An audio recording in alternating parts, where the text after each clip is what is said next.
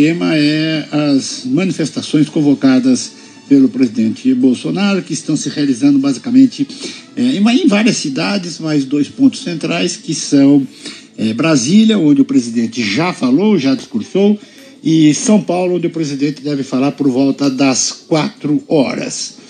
Bom, é, nós temos. Vamos começar com uma informação daqui da Natália Zorzo sobre, é, enfim, sobre o que aconteceu durante esta manhã. Ela esteve lá perto do Congresso Nacional e agora está lá no, no centro da, de Brasília, lá perto da Torre de TV. Para quem não conhece, Brasília é assim: tem lá na, na, na Esplanada dos Ministérios, hum. tem assim um, um gramado grande separando alas de ministério dos dois lados. Ao fundo desse grande gramado, dessa esplanada, tem o Congresso Nacional. Atrás do Congresso Nacional tem o Palácio do Planalto e o Supremo Tribunal Federal. Né? Então, os manifestantes eles estão perto do Congresso Nacional, no gramado assim que termina antes da descida para o Congresso Nacional, e foi dali que o presidente falou, e aí vem assim umas duas ou três quadras. Bom, aí se você seguir pela esplanada do Ministério de costas para o Congresso Nacional, você vai reto, reto, reto, reto, reto, lá em cima tem a torre de televisão. E lá na torre de televisão é que tem manifestantes de esquerda. A Natália Zorzo vai nos contar como estão como for uma e como está a outra. Natália. Exato, Sardenberg. Olá para você, para Cássia. Nesse momento, então, eu estou aqui na Torre de TV, no centro de Brasília, onde ocorreu o protesto dos manifestantes contrários ao governo, porque é por aqui o movimento já é de dispersão, viu, Sardenberg? Mais cedo, um carro de som conduziu as manifestações da esquerda com faixas e cartazes pedindo a saída do presidente da República e lembrando as mortes em decorrência da pandemia.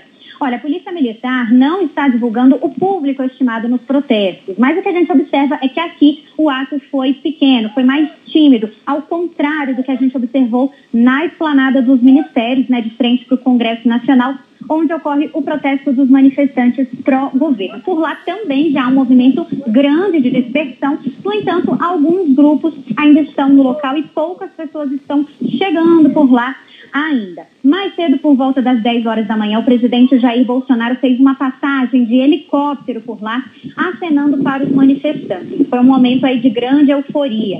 Ao longo das duas vias principais que dão acesso ao Congresso Nacional, as chamadas M1 e S1, tem muitos caminhões e ônibus estacionados. Eles foram posicionados lá ontem à noite, após um acordo com a Polícia Militar, para que os veículos ficassem apenas expostos no local do protesto. E agora a gente acabou de observar que alguns desses caminhões começaram a se deslocar justamente aqui em direção à torre de TV, né, já se dispersando, indo embora, passaram buzinando, fazendo bastante barulho, até como uma forma de provocação uh, para os poucos manifestantes de esquerda que ainda estão aqui na região da torre de TV. A gente observa ali do outro lado é, um, um, certo conflito ali, mas controlado, porque os manifestantes de direita estão justamente indo embora e passando aqui pelo local né, onde ocorreu o protesto uh, contra o governo. Bem, nas faixas erguidas pelos manifestantes pró-governo, a gente viu muitos pedidos de fechamento do Supremo Tribunal Federal, intervenção militar e não ao chamado passaporte da vacina. Muitas pessoas instalaram barracas na esplanada e vimos até mesmo churrasqueiras por lá. O público era bem variado, viu, Sardenberg? Porém, havia poucas crianças e idosos, a maioria adultos e jovens. Muitos caminhoneiros também e ciclistas que participaram. Até aqui não foram registrados confrontos, porém, mais cedo, um grupo pró-governo tentou transpor as grades próximas ao Ministério das Relações Exteriores, o Itamaraty. Os policiais militares controlaram os manifestantes e a situação foi resolvida no local, segundo a corporação.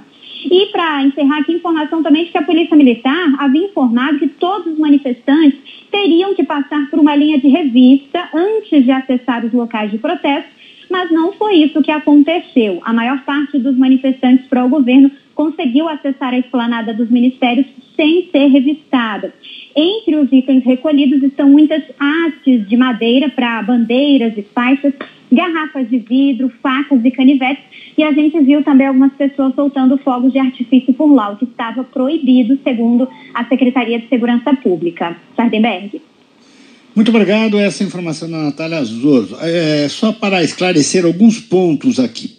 É, primeiro, a manifestação, a, a, manifestação dos grupos de oposição ao presidente Bolsonaro, essas manifestações estão marcadas para o dia 12. Foi até um acordo feito aqui com autoridades policiais, é, dizendo que é, por exemplo, as duas, dois grupos de contra e a favor do presidente reivindicaram a Avenida Paulista para hoje. Mas, como a última manifestação na Paulista havia sido de grupos da oposição, pelo revezamento, a manifestação na Paulista em São Paulo ficou é, para os grupos bolsonaristas. Os grupos de oposição estão se organizando para uma manifestação no próximo domingo, dia 12. Bom, é, esse é o ponto. Agora, a, quanto à manifestação em Brasília, é, a Polícia Federal, a Polícia Militar não fez uh, o cálculo né, de, de, pessoas que estavam lá. Mas é, se os organizadores é, do, dos movimentos pró-Bolsonaro é, estavam dizendo que a manifestação ia ter milhões de pessoas, aí não tem. Se olhando claramente as, as, as imagens, e para quem conhece Brasília, dá para ver, porque você vê que o, a aglomeração né, está ali na rampa que desce, ali na, na limite da rampa que desce para o Congresso, e vem para cá na direção. E cobra o quê? É, são três, quatro ministérios apenas, né? Quer dizer, e depois não tem mais nada. Então, não tem ali milhão de pessoas, mas de jeito nenhum. Deve estar na contagem, vai ser é, o quê? Na a casa de centenas de milhares, não vai chegar nem a 500 mil, pelo, enfim, pelo que eu conheço de Brasília e pelo jeitão da coisa. E você vê muita gente dispersada, né? muita movimentação. Quer dizer, em outras palavras, a esplanada dos ministérios não foi totalmente ocupada. Foi um terço da esplanada dos ministérios que foi ocupada pelas manifestações. De todo modo, é uma manifestação forte e é uma manifestação claramente antidemocrática. Ela, a pauta é golpista e antidemocrática. Pelos cartazes, a gente vê lá é, destituição imediata de ministros do Supremo, destituição imediata é, do Congresso Nacional. Então a pauta é claramente golpista. E o presidente resvalou claramente para a pauta golpista no seu é, discurso em Brasília. Quem acompanhou foi a Débora Fortuna. Débora. Oi, Sandenberg. Pois é, em discurso aqui aos apoiadores na esplanada dos ministérios neste 7 de setembro, o presidente Jair Bolsonaro voltou a criticar integrantes da STF e falar em jogar dentro das quatro linhas da Constituição. O discurso ocorreu por volta das 10 e meia da manhã, na área central de Brasília, onde ocorrem essas manifestações né, para o governo. Bolsonaro voltou a criticar o STF e disse que algumas pessoas estariam jogando fora dessas quatro linhas. Disse que um ministro específico do STF, sem citar nomes, perdeu as condições mínimas de continuar dentro do tribunal. Bolsonaro também afirmou que os três poderes juraram respeitar a Constituição. E os poderes, segundo ele, têm que se enquadrar ou pedir para sair. Vamos ouvir um trecho. Não podemos continuar aceitando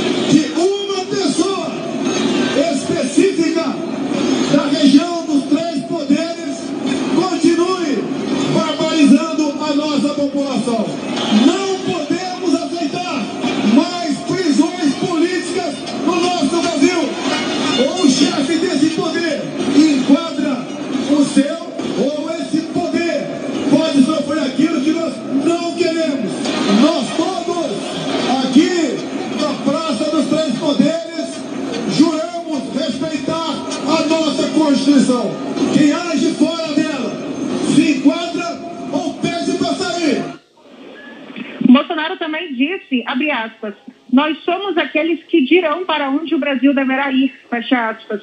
Afirmou que eles, né, ele e os apoiadores dele, não querem ruptura nem brigar com poder nenhum, mas disse que não podem admitir que uma pessoa turve a democracia ou que coloque em risco a liberdade. Disse também que fez um juramento de dar a vida pela pátria. A mira de Bolsonaro, como a gente sempre comenta por aqui, aponta para dois ministros da corte, Alexandre de Moraes e Luiz Roberto Barroso. E agora, mais tarde, por volta das três e meia da tarde, ele discursa na Avenida Paulista, em São Paulo, onde ele disse que será um discurso mais robusto. No discurso é, de agora há pouco, né, Bolsonaro também disse que estará amanhã, quarta-feira, no Conselho da República, juntamente com os ministros, o presidente da Câmara, Senado e STF. Ele disse que vai mostrar uma fotografia do dia de hoje, das manifestações, e mostrar, abre aspas, para onde todos deveremos ir, fecha aspas.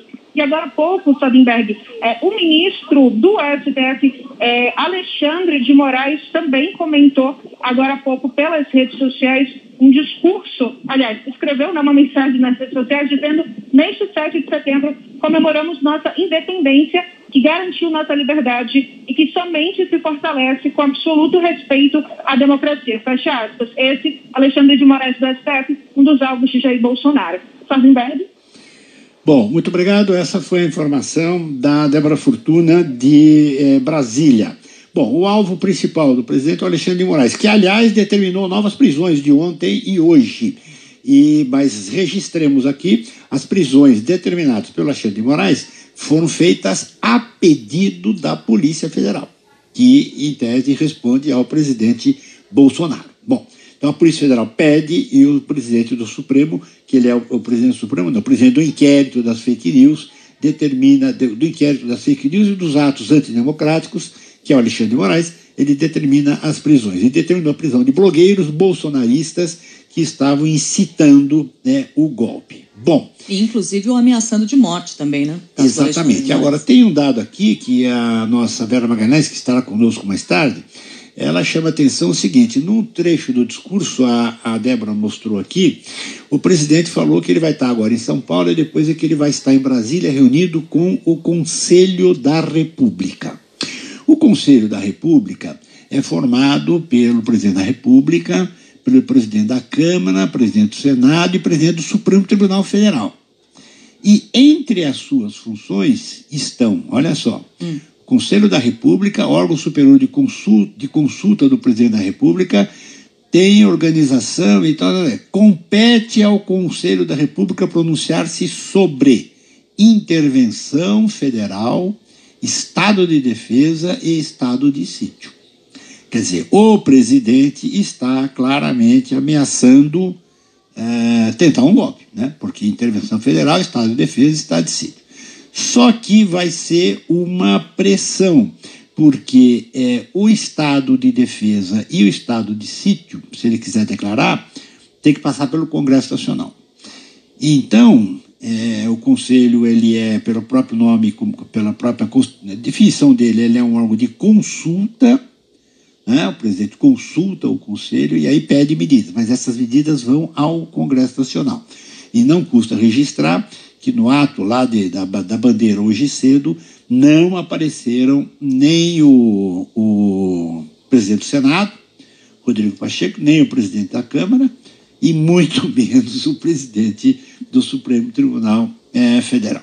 Bom, essa é a situação. O presidente age é, em favor de uma atitude claramente é, golpista e antidemocrática e ameaça com essa reunião do Conselho da República.